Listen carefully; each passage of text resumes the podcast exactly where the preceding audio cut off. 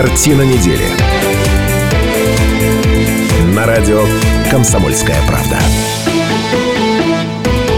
91,5 FM, радио «Комсомольская правда». Сегодня пятница в любимом городе, 17.05. И в нашей студии начинается программа «Картина недели».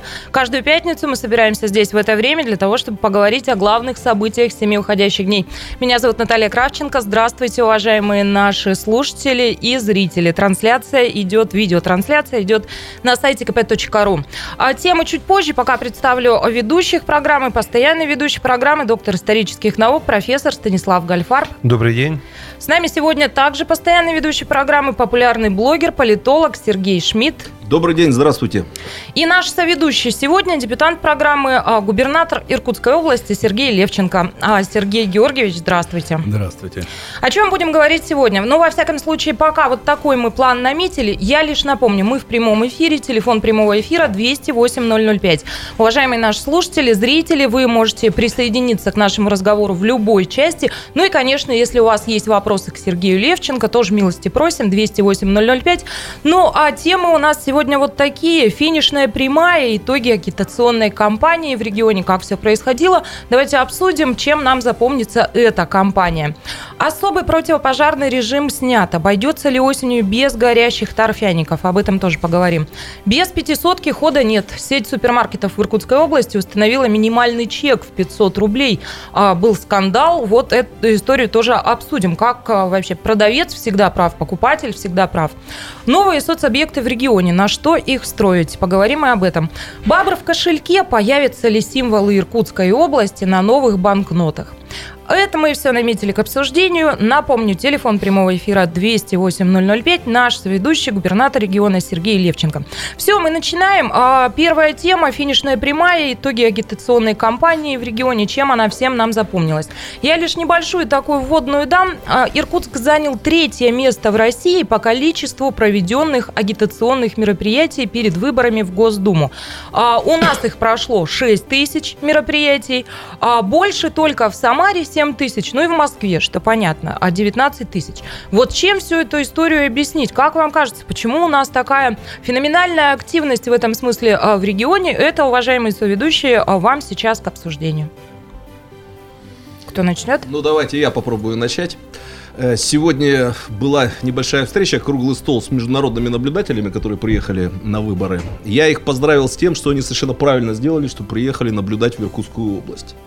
У нас Потому что, да? совершенно верно, тут уже сложился такой политологический консенсус, что если где выборы и имеют конкурентный характер, то они имеют его в Иркутской области. Причем об этом высказываются люди самых разных политических взглядов. Например, глава ВЦИОМ, Всероссийского центра изучения общественного мнения, на вопрос, где в регионах настоящие выборы. Начинает ответ с Иркутской области, продолжает Новосибирской и заканчивает Москвой. Москва на позорном третьем месте. Дальше есть такой политолог, известный специалист по электоральным процессам, либерал, абсолютно такой племенной калиброванный либерал Александр Кынев. Отвечает на вопрос, где полноценные выборы в стране? Естественно, в Иркутской области. Потом уже перечисляются все остальные. Поэтому, я думаю, и объем агитационных мероприятий, и, и объем агитационной продукции у нас там в первой тройке. Я бы не удивился, если бы мы первыми или вторыми были. Ты пару раз произнес слово «естественно», а, «естественно» в Иркутской области. А почему эта ситуация а, естественна для многих? Потому что у нас а, губернатор от КПРФ этим и в том числе, и поэтому. Ну, я бы хотел отметить такой момент, что исторические выборы в Иркутской области – и при советской власти, и сейчас они всегда были достаточно активны. Если вы посмотрите, кто э, в свое время был у нас, э, за кого мы голосовали, кто шел от Иркутской области, это, ну, раньше назывались выдающиеся деятели партии народа.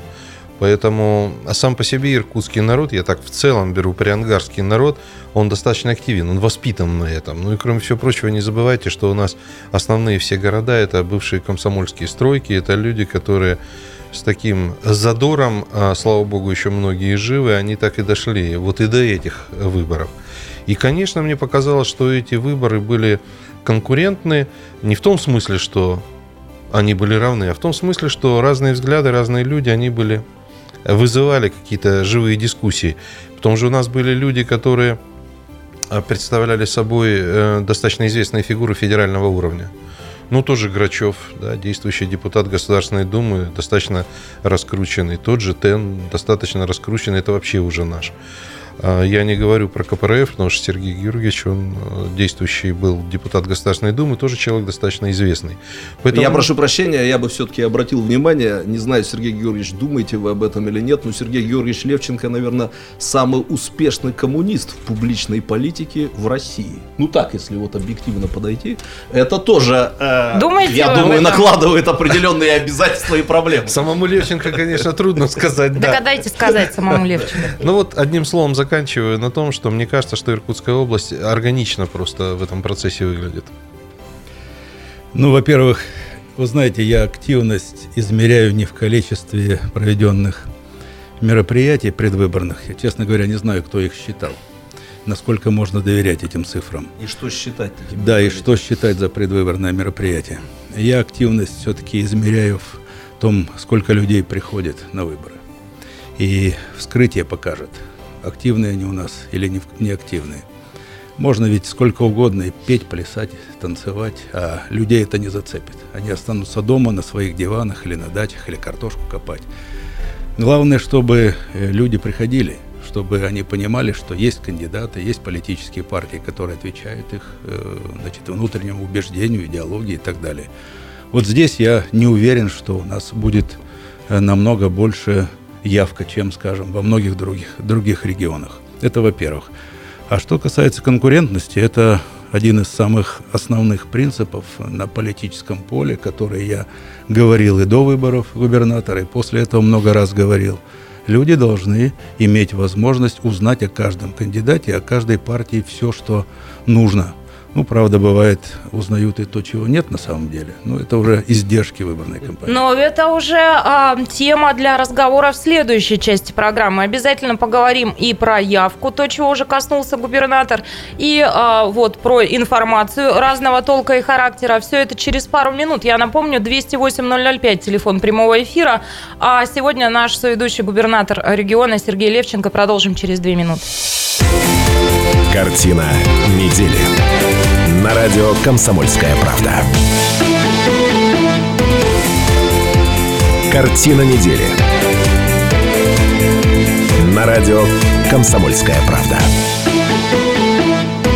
91,5 FM. Картина недели продолжается в этой э, студии. Шмидт, Гальфарб и Кравченко. Наш соведущий сегодня губернатор э, региона Сергей Левченко. Продолжаем обсуждать главные события. Ну, сегодня не только семи уходящих дней. Мы сегодня говорим о том, как прошла агитационная кампания в целом э, в регионе. И в предыдущей части программы Сергей Георгиевич затронул вопрос явки в том числе.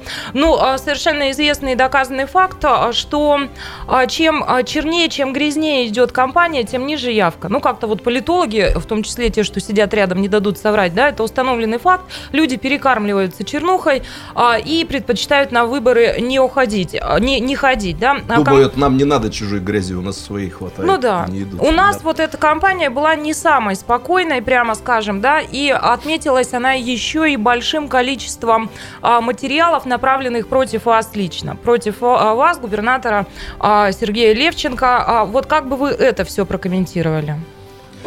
Я как раз об этом и говорил, что от количества мероприятий э, не очень зависит активность избирателя.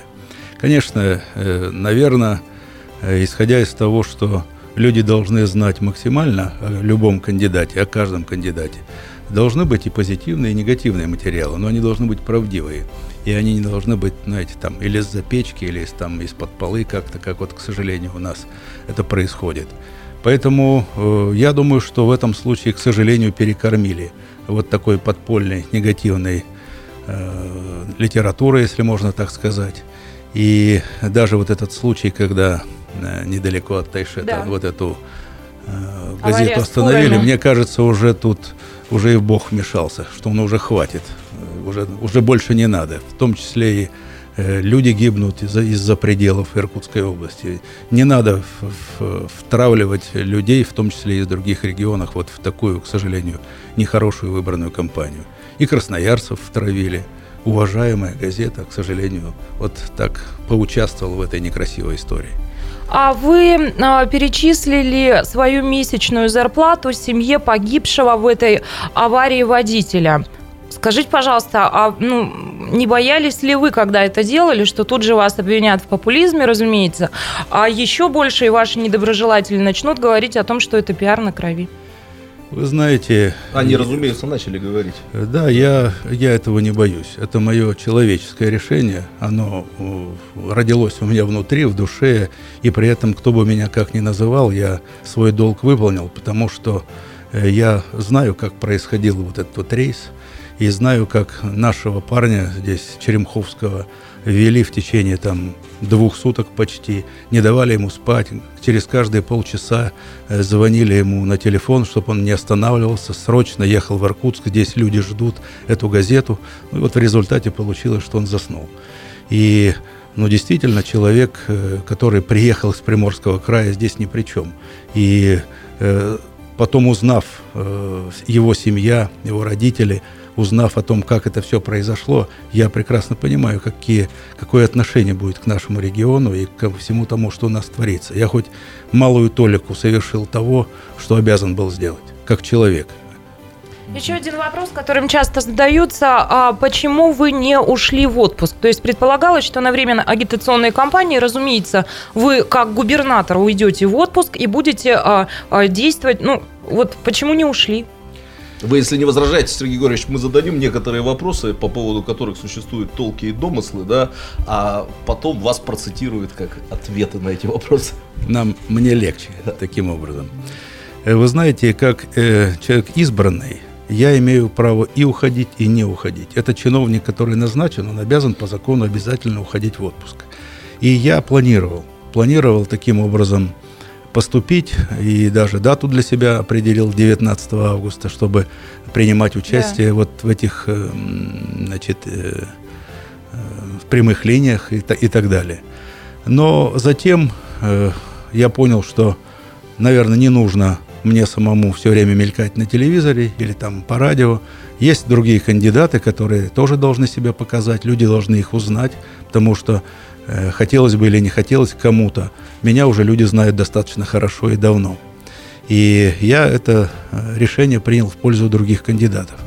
Э, так делать, как иногда уходят на полчаса в отпуск, прийти, значит, поучаствовать в какой-то прямой линии, снова вернуться на работу, но это тоже не для меня. Сергей Григорьевич, я вот позволю себе задать вопрос, тоже касающийся мрачных там или темных сторон прошедших, завершающихся агитационных кампаний. Вот мы с коллегами оценивали объемы и качество так называемой чернухи, которая возникла на этих выборах. Она ведь многообразная бывает. Бывает и подметная, бывает и в официальных СМИ заказные публикации. Там некоторые СМИ дарят свои бренды для тоже раздаточных материалов.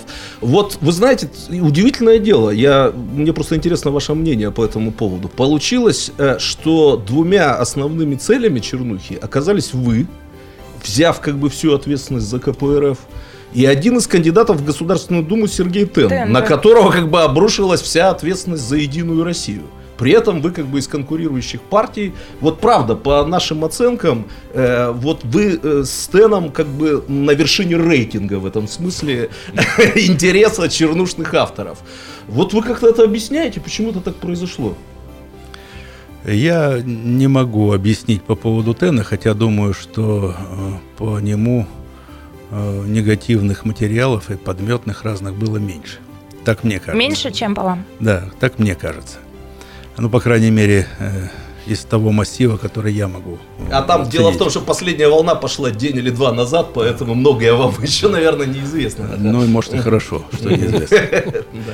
Э, что касается меня, э, ну, вы понимаете, я думал о том, возглавлять мне список или нет.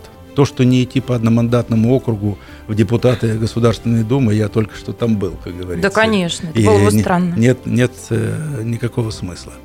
А вот возглавлять, список или нет, я э, думал еще весной, и э, решающим таким фактором э, для того, чтобы я принял решение, это когда я узнал, что около 20 губернаторов идут, возглавляя списки, ну так скажем, другой партии – Вот.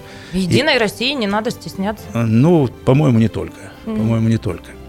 Э, Поэтому э, раз, э, во-первых, законодательство позволяет, раз используют такие способы, в том числе и рейтинг губернатора для того, чтобы помочь своей региональной партийной организации, то я просто не имел права никакого морального сказать, что вы без меня боритесь, а я, знаете, тут э, подожду в сторонке.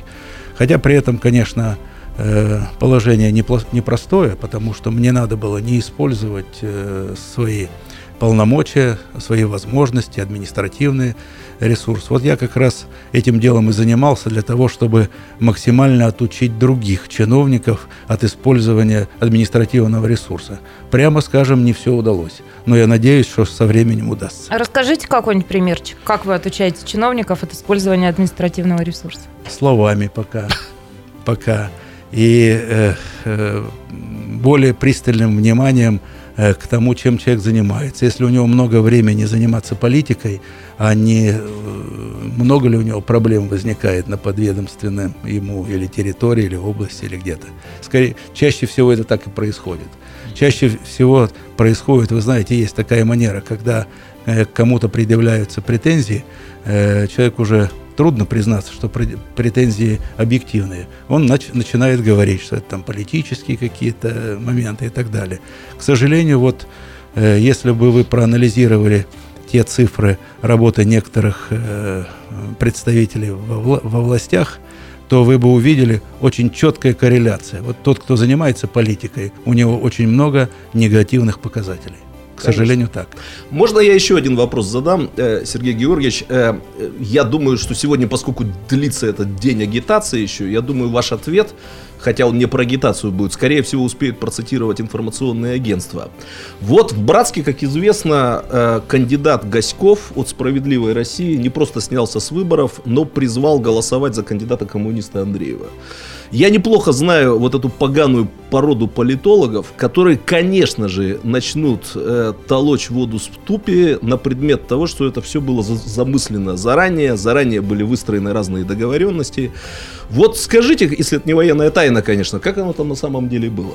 Договаривались изначально с Гаськовым или нет? Нет. Никто ни- никогда не договаривался, и тогда э, эти люди знают больше, чем я. Это во-первых. Во-вторых, вы знаете, если говорить о самом ведении выборной кампании, в том числе и Гаськовым, я думаю, что э, каждый из вас мог сделать вывод, что он был в оппозиции. Это первое.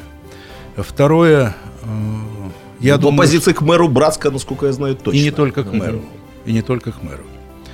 Э, Второе, я думаю, что, наверное, к концу выборной кампании, но это мои предположения, скорее всего, он стал понимать, что э, он не победит в этой выборной кампании, тем более, что, насколько я знаю, у него неплохие позиции в городе Братске, а по другим э, городам и районам, наверное, известность не настолько большая, как в Братске. И э, если человек принимает решение, осознавая, что э, шансы на победу не очень большие, то я думаю, что это его право. Такая официальная причина, что у него проблемы со здоровьем. То есть вы думаете, он не заболел, а вдруг понял, что а, у него невысокие шансы? Я ничего не знаю, к сожалению, о его здоровье, но он, насколько я знаю, по профессии врач, ему виднее. Я, насколько Наверное. знаю, там э, большая м, суматоха в связи с этим в облсберкоме, потому что даже вот на эту встречу с областным, э, с международными наблюдателями Девицкий собирался прийти, не пришел из-за того, что ну, надо же переделывать все бюллетени. Бюллетени. теперь. Да, причем там, насколько мне сказали, еще не факт, что они успеют принять это решение о снятии. У меня Насколько можно я короткий вопрос. Владею, нас тут- решение принято, Принято, в да? 11 часов А, дня. ну слава богу. То есть теперь вычеркивают фамилию, да, из бюллетеня? Ну, должны, по крайней мере. Или перепечатывают, наверное. А, остается у нас в этой части программы минутка. Короткий а, вопрос, короткий ответ. А, губернатор Иркутской области вошел в топ-5 августовского рейтинга медийной активности глав регионов Сибирского федерального округа. У вас, если вы не знаете, четвертое место. А, этот рейтинг составила медиалогия. А, насколько вы вообще прислушиваетесь к разного рода рейтингам? Ну, они бывают по там рейтинге медийной активности и прочее, и прочее. А вы обращаете на это внимание? Откровенно говоря, не особо. Поэтому для меня новость, что вот э, опять вошел в этот рейтинг. Я, насколько помню, сразу после выборов Э, в прошлом году я и не только в Сибирском был где-то вверху, потом еще сохранялся долгое время, потом, потом пауза была. Я не очень обращаю на это В, внимание. од- в одной ступеньке от пьедестала вас это не огорчает. Нет, абсолютно.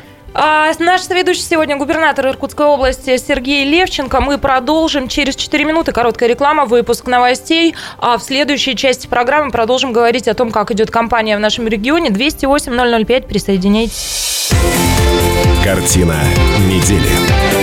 На радио «Комсомольская правда». Картина недели. На радио «Комсомольская правда». Thank you. 91,5 FM, эм, радио «Комсомольская правда». Продолжается программа «Картина недели». В этой студии Шмидт, Гальфарб и Кравченко. Наш соведущий сегодня губернатор региона Сергей Левченко. А про рейтинги мы заговорили, что добавить? Да нет, хотел я просто Сергей? для себя подумал, если Сергей Георгиевич, думаю, ответит, слежу за этими рейтингами с утра до вечера, я не буду говорить то, что я сейчас скажу, но поскольку Сергей Георгиевич ответил, что он равнодушным, я скажу. Дело в том, что эта медиалогия, она просто фиксирует любые упоминания, например, о губернаторе. И не факт, что она фиксирует эти упоминания в связи с чем-то хорошим. То есть, я так Ты что понимаю... хочешь сказать, что про нашего губернатора пишут Подождите, всякое? я так понимаю, что если он- губернатор снижается в рейтинге, это может означать, что просто меньше проблем стало Я- в регионе. я хочу- Потому что ну, означает, Станислав Ильич, я что- же правильно Хочу вас, правильно. хочу вас успокоить. Э, Буквально вот э, несколько дней назад по нашим московским каналам пришла информация, что вскоре появится настоящий измеритель, не медиалогия, потому что медиалогия, к сожалению, э, мерит иногда и то, и другое. Ну, я же правильно описал? Они просто считывают механически Да. любое упоминание, даже если это самые ужасные Да, но, упоминания. но- но сравнивать, например, ежедневную газету с еженедельником или, например, абсолютно какую-нибудь газету объявление с э, общественно-политической сложно. Мы сейчас Они в это делают. уйдем. Вы про Катюшу, видимо, говорили, Ну ладно, да как-нибудь я еще про обсудим. всё Ну, чтобы завершить Сергей сюжет с Георгиевич, рейтингами. А ты что-то хотел Нет, сказать? я говорю, все, А, завершили у сюжет с меня есть вопрос. У нас в, в нашей программе, вот нет еще постоянного ведущего Семененко, ну, то есть а в основном ведущие наши постоянные это мужчины, и я вот одна девушка. Поэтому они мне снисходительно позволяют задавать так называемые женские вопросы, и очень я бы хотела сейчас это сделать. Скажите, пожалуйста, а каково это вообще быть красным губернатором? Не чувствуете ли вы себя как приемный ребенок в большой э, семье? Или все это домыслы и вымыслы, а что вот губернаторам иной партийной принадлежности живется как труднее, и отношение к ним иное? Мне трудно судить, все познается в сравнении. Я белым губернатором не был никогда, поэтому сравнивать с тем, что я красный, у меня просто не с чем. Э, А если говорить о конкретных вещах, не просто вот там ощущения личные или, э, значит, э, кто-то косо посмотрел или не так Ревность сказал. коллегам, да. например.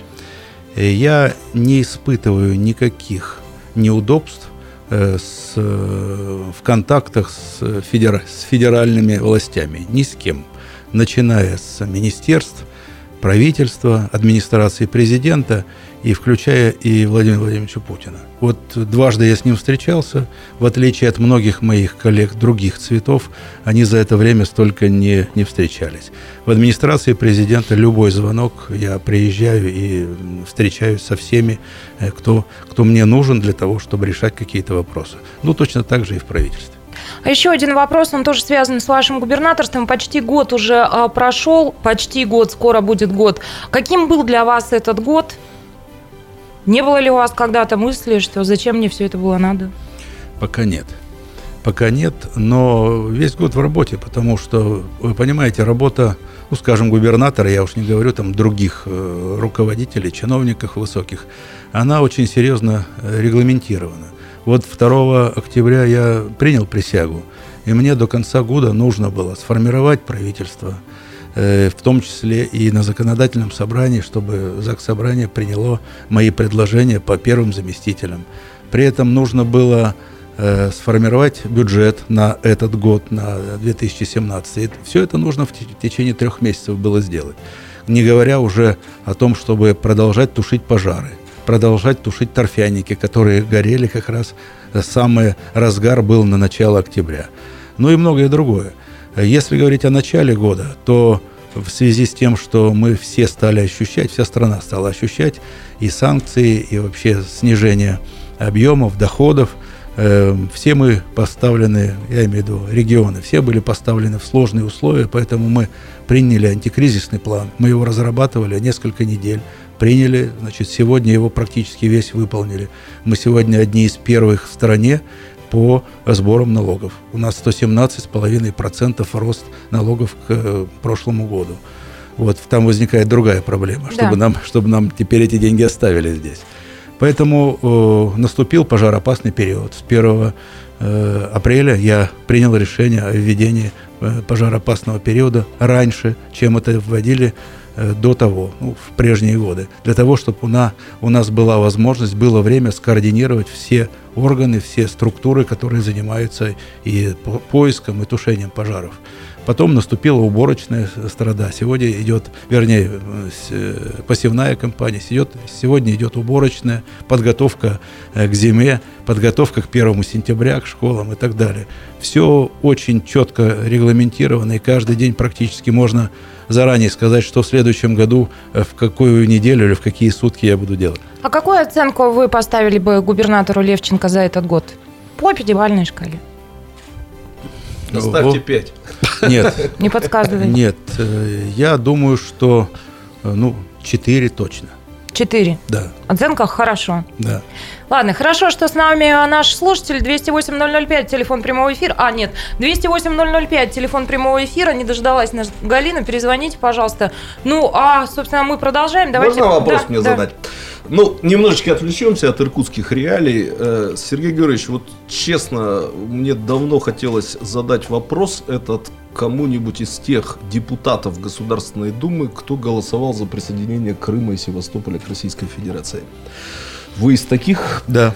Скажите, пожалуйста, ну я так понимаю, у вас сомнений не было, Нет. но вот вы понимали, каким сложностям и трудностям дальнейшим приведет это решение?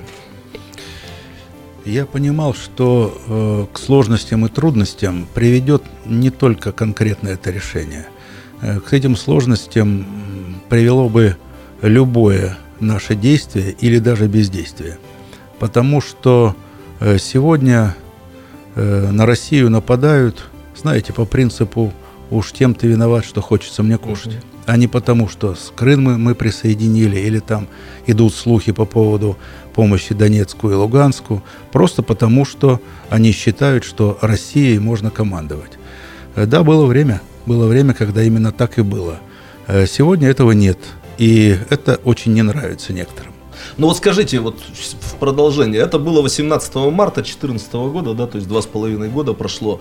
Вот как это было? Депутаты выходили из зала, и ни у кого не было какого-то страха, сомнения, ощущения, что черт, а ведь сейчас на нас такое обрушится, мы вот такое сотворили, что теперь... Ну, в общем-то, Сергей Георгиевич, мы ввязались в очень серьезную международно-политическую игру самыми, возможно, непредсказуемыми последствиями. Вот тогда, вот этот день, что там было после этого голос- голосования?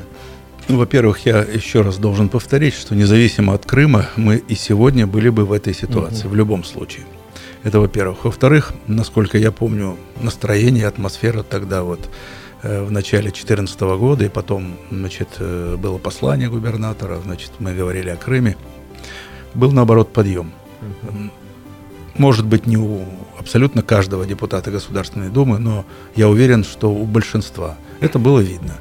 И э, то, что Крым сам принял решение обратиться к нам, чтобы войти в состав России, это тоже уже не подвергается сомнению, хотя вот э, два года там пытались находить какие-то там изъяны в этом голосовании. Я за это время был в Крыму много раз. И э, в качестве депутата Государственной Думы помогал им заниматься энергетикой, как зампредседателя э, Комитета по энергетике и по многим другим направлениям. До этого э, представители нашей, нашей фракции, они тоже бывали там, и там, значит, есть партийная организация, она и была там партийная организация в составе Компартии Украины. Вы знаете, что как раз Компартия Украины из всех партий, существовавших тогда, подвергалась самым большим репрессиям. Да, там И до так- репрессий фактически дошло. да, ну так сожгли дом, значит, Симоненко моего, значит, коллеги Петра, и его мы спасали там на вертолете через несколько, так сказать, э, городов и так далее. Поэтому я знал настроение людей и э, видел э, сразу после того, как э, вот это состоялся, референдум, присоединение, я был в Крыму, я видел настроение этих людей, которые там живут. Они были очень рады. Поэтому я считаю, что мы поступили правильно. Сергей Федорович, Сергей Георгиевич, а, про- простите, я вас все-таки из Крыма верну в Иркутск. Нет, спасибо того, за ответ. нам- Просто э, Сергей Георгиевич принял участие действительно в историческом событии, поэтому хотелось спросить про это. Ну, у нас буквально минутка остается. Видимо, итожим эту уже тему, итожим тему агитационной кампании. В следующей части программы мы вместе с вами будем говорить о том, а, не боимся ли мы торфянников опять, о том, что а, снят противопожарный режим. А, Поговорим а, о том, хотим ли мы, чтобы символы а, нашего города и области появились на купюрах. Все это обсудим через 20 минут. Обратите, пожалуйста, внимание, у нас большая перемена. Мы выходим из эфира на 20 минут, а возвращаемся мы в 18.05. Напомню, наш соведущий сегодня губернатор Иркутской области Сергей Левченко. И в следующей части программы в 18.05 она начинается. Мы будем активно уступать микрофон нашим слушателям, которые хотели бы лично задать вопросы губернатору. Телефон прямого эфира 208 005. В студию мы возвращаемся в 18.05. Картина недели. На радио «Комсомольская правда». Картина недели. На радио «Комсомольская правда». Картина недели продолжается. 18.05 в любимом городе. Мы вышли из большой перемены. Мы снова с вами. А мы, это Наталья Кравченко. Здравствуйте еще раз, уважаемые слушатели и зрители. Смотреть можно на сайте kp.ru. Там идет а, видеотрансляция. А слушать на 91.5 FM на том же сайте а, kp.ru. Телефон прямого эфира 208 005. Постоянный ведущий программы доктор исторических наук профессор Станислав Гальфар. Добрый вечер. И с нами также постоянный ведущий политолог, популярный блогер Сергей Шмидт. Добрый вечер. А соведущий наш сегодня а, губернатор Иркутской области Сергей Левченко. Сергей Георгиевич, здравствуйте еще Здравствуйте. раз. Ну, я предлагаю... а, Так, в этой части программы мы поговорим о том, что снят а, режим противопожарный особый в регионе. И вот не опасаемся ли мы, что ситуация с торфяниками может вновь быть тяжелой. Также обсудим, хотим мы или нет, чтобы Бабр и Байкал появились на купюрах. Поговорим про, о том, какие новые соцобъекты губернатор на этой неделе обещал появиться в регионе и на что их строить. В общем, тем у нас достаточно много. Когда, но- Наташа, закончится эта история с купюрами? Уже три недели 7 нет октября. спокойной жизни вообще Когда- там или месяц. Когда Ладно, отпечатаем. Позже мы... Я уже на выборы не обращаю внимания, все Потому только что на мы- бабр да купюры. Потому что голосование идет за бабок, да. Ну. Все это чуть позже, пока а, уступаем а, микрофон слушателям. 208-005, и с нами Ольга. Здравствуйте. Здравствуйте всем. Здравствуйте. Вот смотрю дебаты, слушаю и вспоминаю выборы нашего родного губернатора Левченко. Так вот, из нынешних кандидатов никого даже рядом не поставить и не сравнить с нашим губернатором. А какие критерии вот у вас есть оценки? Ольга, вы э, нашего губернатора в Дубу хотите отправить? Так. Или, или Нет. что вы имеете в виду? Тол- Только, лучше здесь. только оставить и не один срок. И завидуешь вот себе, какой же у нас губернатор. Ольга, а я завидую, честно говоря, вашей восторженности и вашему вдохновению. Да. Да. А я завидую губернатору, у которого такие Ольги. Вот. Так, еще я пару слов, простите. Вот душа поет и праздник. Как же приятно на, смотреть на губернатора и слушать его. Его дела нас вдохновляют. Ольга, спасибо большое за ваше Здоровья и вдохновение. побед Сергею Георгиевичу. Спасибо. Спасибо большое. 208-005, телефон прямого эфира. Присоединяйтесь. Что-то хотите ответить, Ольге? Кроме спасибо, наверное, больше ничего. А мне кажется, можно сделать Ольге предложение председательствовать в вашем фан-клубе, потому что вот такое, мне Сергей кажется... Георгиевич после передачи обсудит этот звонок. Обдумает, точнее. Хорошо, я думаю, что идея очень хорошая. 208-005, телефон прямого эфира. Пожалуйста, присоединяйтесь. Ну, а мы переходим а, к теме, да, к, к событиям недели. На этой неделе приезжал сюда а, Пучков, а, глава МЧС России, провел, провел здесь оперативное совещание, поручил взять под контроль торфяники в регионе. По его словам, сухая осень а, может привести к пожарам в декабре-январе. Давайте Владимира Пучкова послушаем. Впереди сухая осень, очень много сухостоя, завершены сельхозработы, поэтому прошу тесно взаимодействие с соответствующими службами, кто занимается сельскими хозяйствами, другими работами на жесткий контроль ситуации. Это первое. Второе. Вы не сказали про торфяники. Все торфяники на территории Иркутской области я попрошу. И КАС и все службы взять под постоянный контроль с тем, чтобы мы опять с вами в декабре-январе, хороший морозец, не занимались оперативным решением минимизации пожаров, тем более тушения торфяника зимой. Поэтому сейчас выполняйте зиму все плановые мероприятия. Посмотрите все узкие места, с учетом опыта нашей работы в 2016 году, и уже начинаете подготовку к сезону 2017 года. Всегда смотрите на перспективу. Глава МЧС России Владимир Пучков. Я прошу прощения у слушателей за качество звука, но это действительно было оперативное совещание. В полевых условиях звук этот был записан. А Сергей Георгиевич, как бы прокомментировали, нет ли у вас опаски, что вот эта беда может вновь нам на голову упасть? Ну, во-первых, я благодарен Владимиру Андреевичу, что он прилетал утром рано в 5 утра 9 э, числа, в прошлую пятницу, и провел здесь вместе с нами заседание КЧС прямо в аэропорту. И, конечно, с его огромным опытом, те советы, которые он нам дал, они очень важные. Э, теперь э, по поводу торфянников. Я хочу напомнить вам, прошлый год, не только вот сентябрь месяц, торфяники начали гореть еще в июле в связи с тем, что постепенно э, пожар переходил с леса, с лесных территорий как раз вот на э, почву и в торфяники.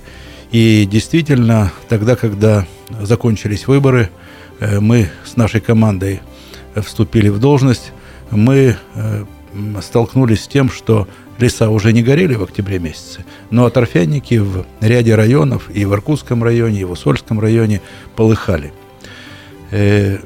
И, к сожалению, нам пришлось это до января месяца тушить. Мы, конечно, приняли меры, и э, вот все те места возможные, где возможно было горение, мы их взяли под контроль. И если вы понимаете, сегодня уже э, середина сентября, ни один торфяник у нас не горит. Но э, может об этом предупреждает не будет, Пучков. Не будет. И мы следим за ними достаточно плотно. Для этого измеряется температура, э, ну, скажем, на глубине около полуметра, и мы за ней следим и принимаем вовремя меры. В этом году торфяники гореть не будут. Сняли режим, а, особый противопожарный режим. Вот за это лето в этом смысле какой а, самый главный был ваш кошмар, а что вы вспоминаете с ужасом и содроганием? Ну, во-первых, я должен сказать, что это лето с точки зрения э, его, его температуры и осадков, оно было, ну так, если можно сказать, в 4 раза сложнее. Потому что за теплый период до 1 сентября э, в прошлом 2015 году э, дней или суток э, 4 и 5 класса пожароопасности было 47. В этом году 179. Э, четвертый, пятый классы пожароопасности – это самый высокий класс, там, где э, все сухо и очень большая температура. Тем не менее, если говорить о, а?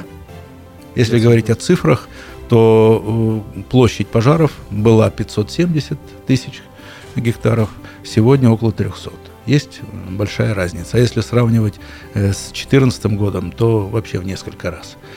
И я думаю, что все-таки это результат достаточно Э, быстрого реагирования. Э, юг области мы спасли. Ну, вы видите, что ни дымов не было, ни пожаров на юге области. Но у нас область большая. И э, если, если нужно э, лететь к очагу пожара, пожара э, тысячу километров, там два часа лететь, сбрасывать воду и снова два часа назад, а там нет ни э, значит, мест, где приземлиться, нет ни значит, поселков никаких. Поэтому это сложно. Но, тем не менее, значит, с торфяниками я уже сказал, но... Э... Сергей Георгиевич, прошу прощения, Да-да. мы продолжим через две минуты. Картина недели. На радио «Комсомольская правда». Картина недели. На радио «Комсомольская правда».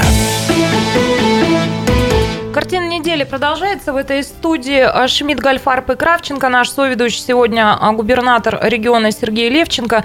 И в предыдущей части а, программы я спросила губернатора о его кошмарах. Закончим? Естественно, что самая тяжелая для меня была ситуация, это когда пропал самолет Ил-76, и мы несколько часов э, не могли понимать, что с ним случилось, хотя опытные люди прекрасно понимают, что вот э, там мест для посадки нет, и случилось Шансов что-то серьезное. Да.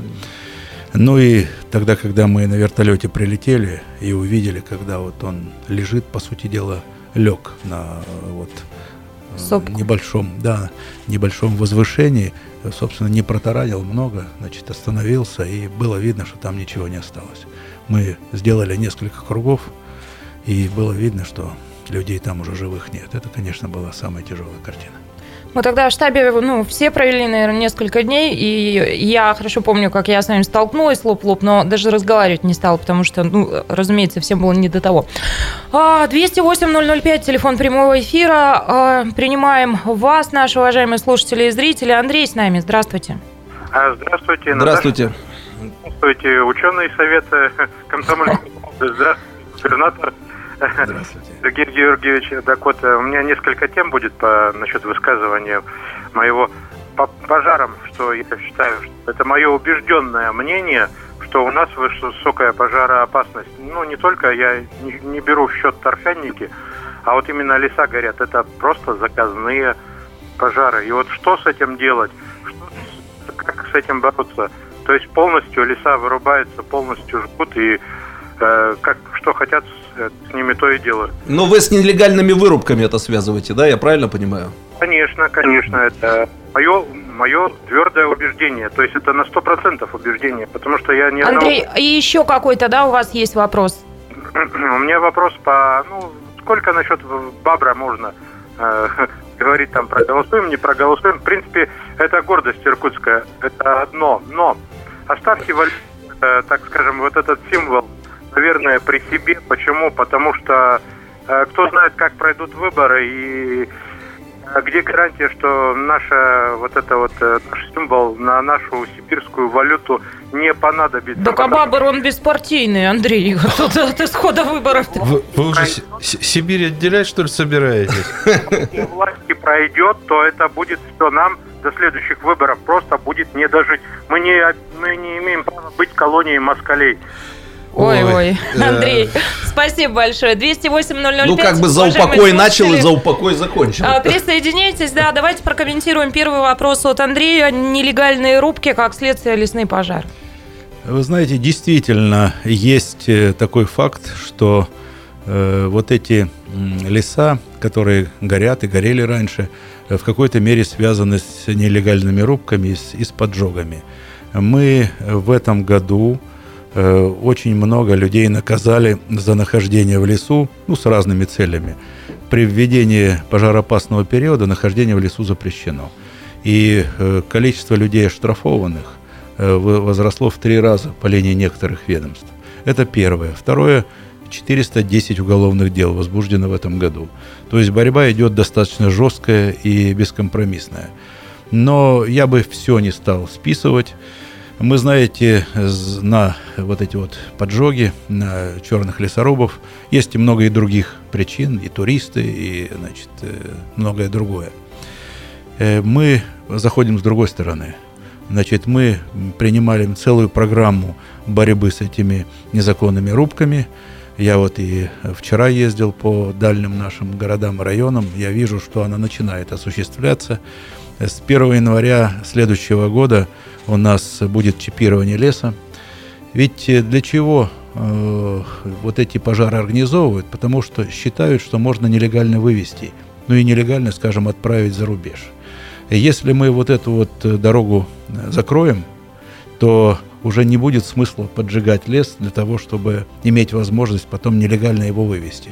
Мы будем чипировать каждую, каждую машину, каждый лесовоз. Она будет оборудована GPS-навигаторами для того, чтобы э, по одному и тому же документу, официально выданному, нельзя было там до 10 раз возить од- один и тот же лес. Сегодняшнее законодательство, к сожалению, таково, что это позволяется. Но еще есть версия, что пожары устраивают ради того, чтобы скрыть следы рубок.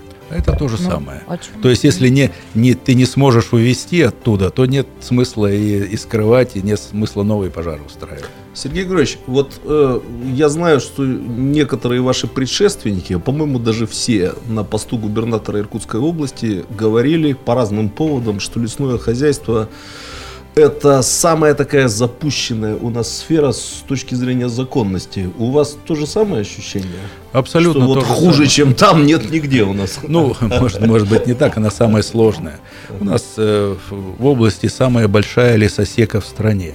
Почти 60 миллионов кубометров. Нигде такого нет. Это не Рязань и не Владимирская область. Там э, другой масштаб проблем. Поэтому от масштаба и сложность этого вопроса. Но по поводу законодательства я абсолютно соглашусь. Я не слушал там, кто говорил до меня, но сегодняшний лес- лесной кодекс требует серьезного ремонта. Я бы сказал, радикального ремонта, даже начиная с того, что у нас э, один человек на 110 тысяч гектаров э, лесных. Ну, невозможно уследить. Я позволю себе очень коротко рассказать одну историю, ну так, чтобы немножко Мгм. оживить наш разговор. Э, Не знаю, ну как бы получится, что она за спиной бывшего губернатора Иркутской области Дмитрия Федоровича Мезенцева рассказ- рассказывается. Ну, может, он как-нибудь перезвонит в передачу и скажет, как там было на Я самом ему деле. расскажу. Хорошо. Вот, один человек, который работал вот как бы в его окружении, из его уст я это слышал, что Дмитрий Федорович, когда здесь э, принял обязанности, он, ну, как-то вот искал какое-то поле деятельности, где бы он мог себя в первую очередь проявить как губернатор. И ему предложили навести порядок в лесной сфере. И вот он неделю или две посидел с документами, по, с фактами и сказал, так, давайте это на потом, лучше 130-й квартал пока построим. Я думаю, Ну, это я утрирую, но идея в этом была. Я- Этим сейчас заниматься не будем, потому Я что думаю- там черт ногу сломит. Я думаю, это исторический анекдот. Ну, Про похоже. 130 я добавил, это Похоже, да. Ну, могло что-то такое Но быть, я думаю, что если Дмитрий Федорович реально оценивал ну, свои возможности, так скажем, понимая, что существует лесной кодекс, он принимается на федеральном уровне, который очень мало дает возможности вмешиваться вот в ситуацию в лесном комплексе, наверное, он мог оценить реально свои возможности и сказать, что я не могу дождаться, когда там он отремонтирует там вверху этот Ну, лесной конечно. кодекс. Поэтому лучше 130 построим. Слушайте, ну давайте к следующей теме перейдем. Андрей тоже отчасти это уже коснулся. У нас не так много времени остается в этой части программы, поэтому прокомментируем всю эту историю. Действительно, в регионе э, кипят Истерия, коллективная истерия. выборные страсти. Голосуйте, иркутяне, голосуйте, голосуйте. Все соцсети забиты призывами «голосуйте». И речь идет вовсе не о выборах а в Государственную Думу. Речь идет о выборах символов а, городов, которые а, будут появиться на новых банкнотах а, достоинством 200 рублей или 2000 а, рублей Центробанка.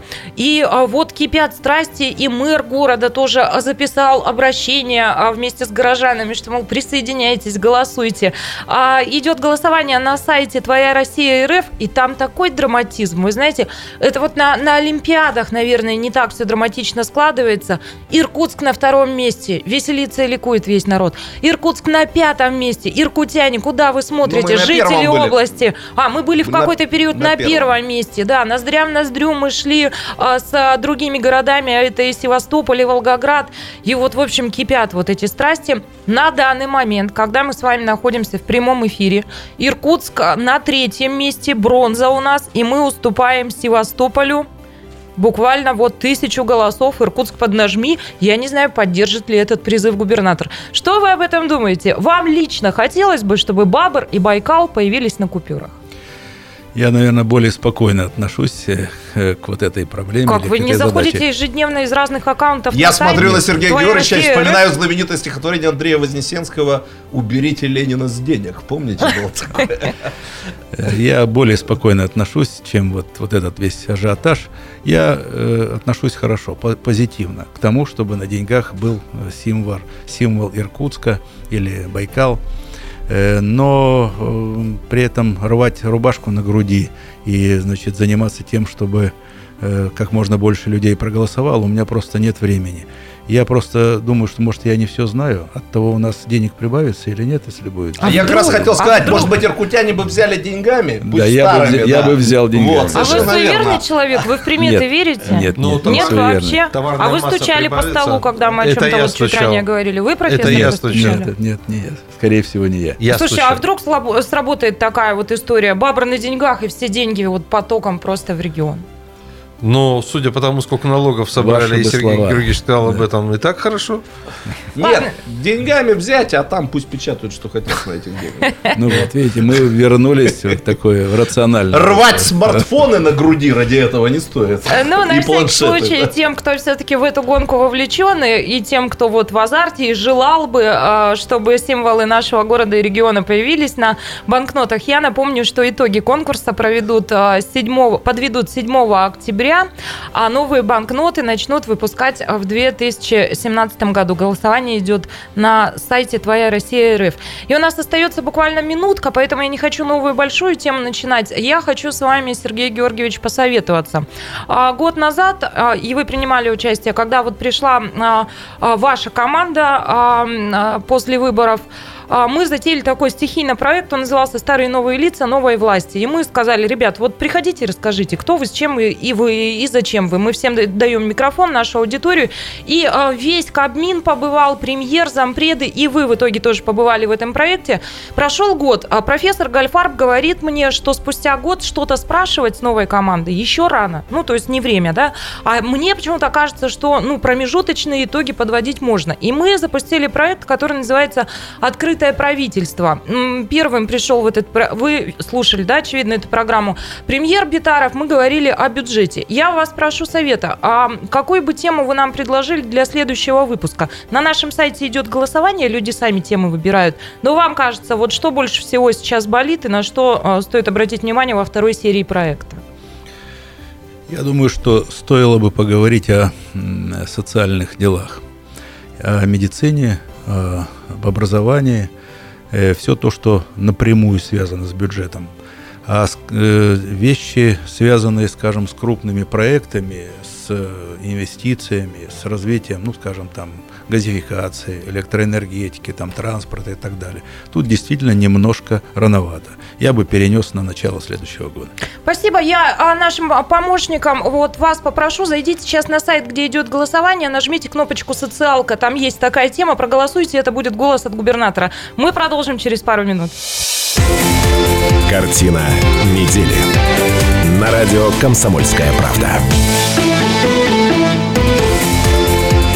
Картина недели. На радио «Комсомольская правда».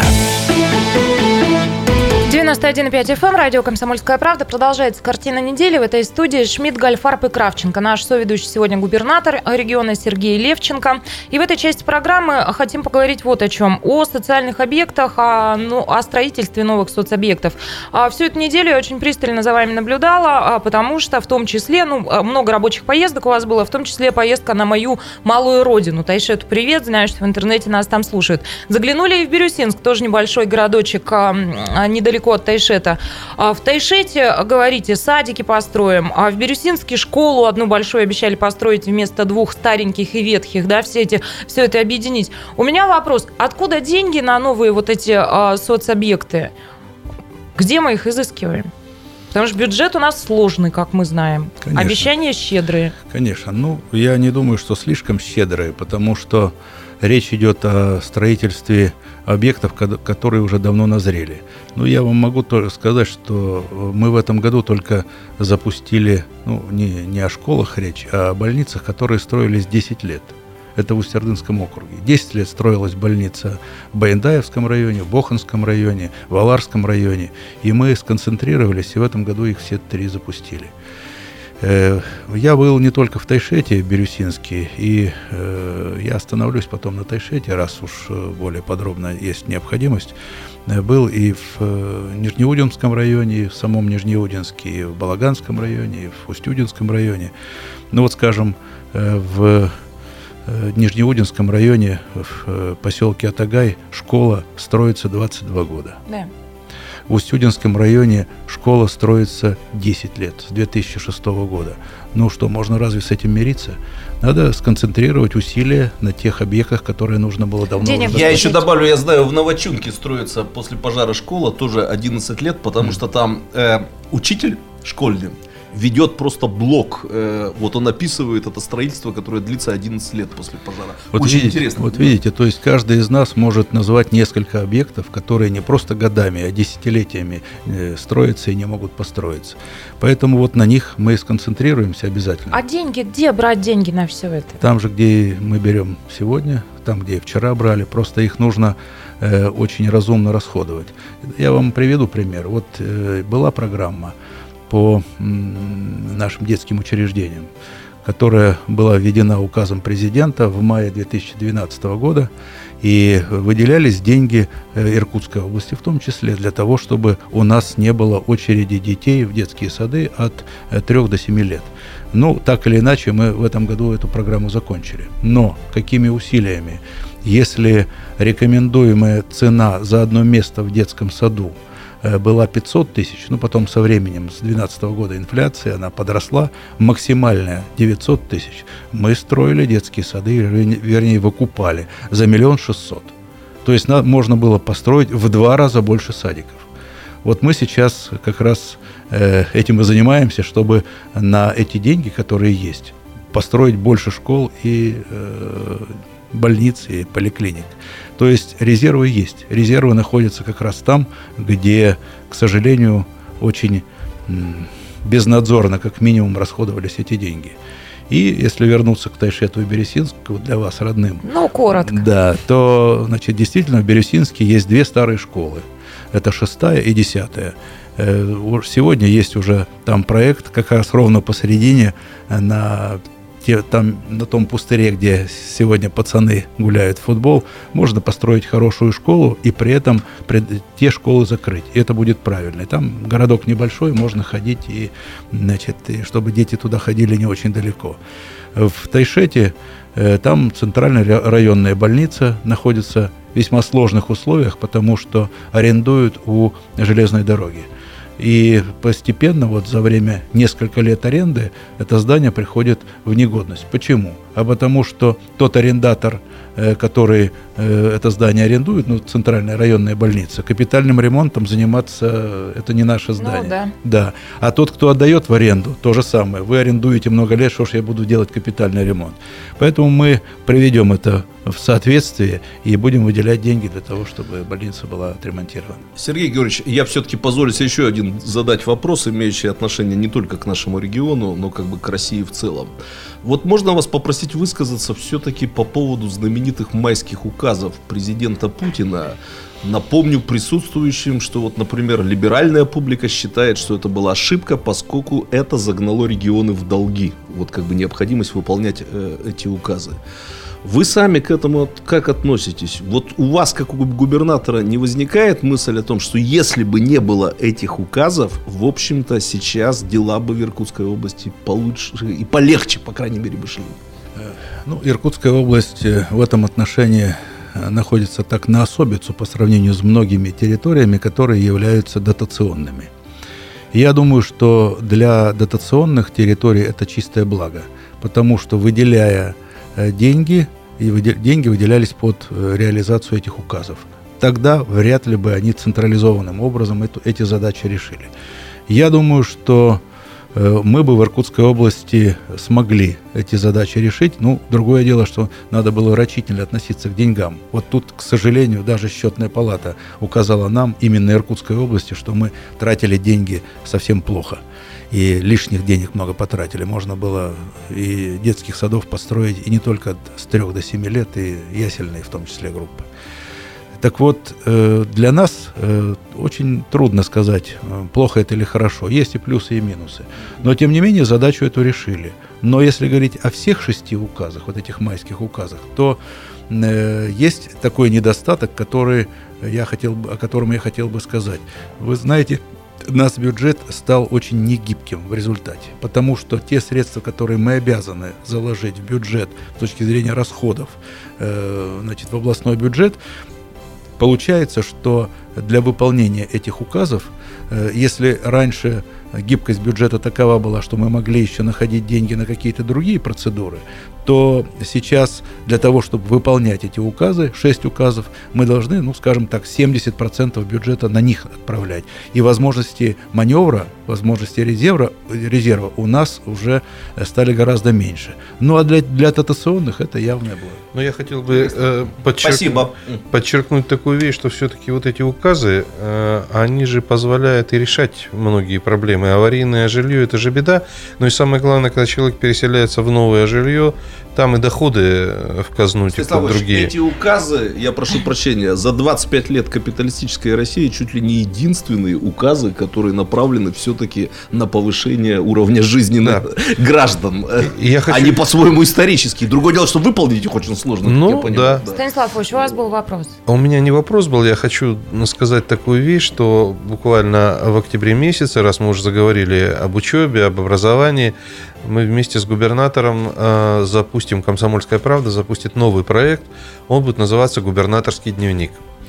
Так что вот тех ребят, которые Про хорошо, школу? да, тех ребят, которые хорошо учатся и которые попадут на прием к губернатору, я думаю, будет где-то 50-60, наверное, человек, и ждет в течение всего учебного года вот такая вот история. Встреча с губернатором, много разных событий, и эти дневники будете подписывать вы, Сергей Георгиевич, так что приготовьте ручку.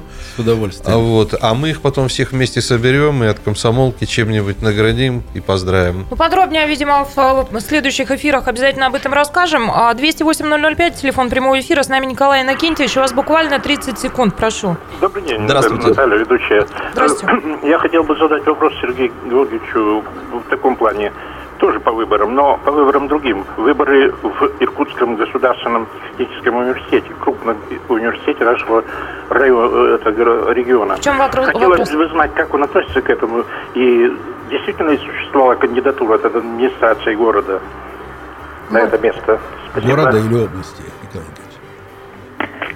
Угу. Ну, вот, в общем, просто выборы прокомментируйте, ну, минутка буквально. Во-первых, э, в прошлом году, когда значит, э, я вступил в должность, буквально в течение, наверное, первых нескольких недель я получил достаточно большое количество писем из нашего технического университета. Э, разных писем от разных людей, преподавателей, студентов и так далее. И почти везде, кроме разных вопросов, был один. Почему три года у нас в регионе в техническом университете нет выборов. И ректор исполняет, как исполняющий обязанности, почему три года, почему не дается право ученому совету, коллективу института выбрать себе ректора. И э, через некоторое время, когда у меня была очередная встреча с предыдущим уже теперь министром э, образования и науки Ливановым Дмитрием Викторовичем, я ему сказал, что хватит, как говорится уже, ну сколько можно, давайте, значит, выбирать. И мы э, эту, так сказать, э, задачу Буквально 30 решили. секунд у нас должны 30 уже... сентября будут выборы ректора. Последний у меня короткий вопрос. Скажите, пожалуйста, сейчас, послезавтра выборы не ректора, да, какие эмоции, чувства вы испытываете? Если у вас тревога, волнение? Я думаю, что особой тревоги нет. Я думаю, что с точки зрения мы уже говорили о разного рода негативе, вот, то, к сожалению, он был, но мне кажется, что выборы будут честнее. Сергей Левченко, губернатор региона. Спокойных Спасибо. вам всем выходных. До свидания. Картина недели. На радио «Комсомольская правда».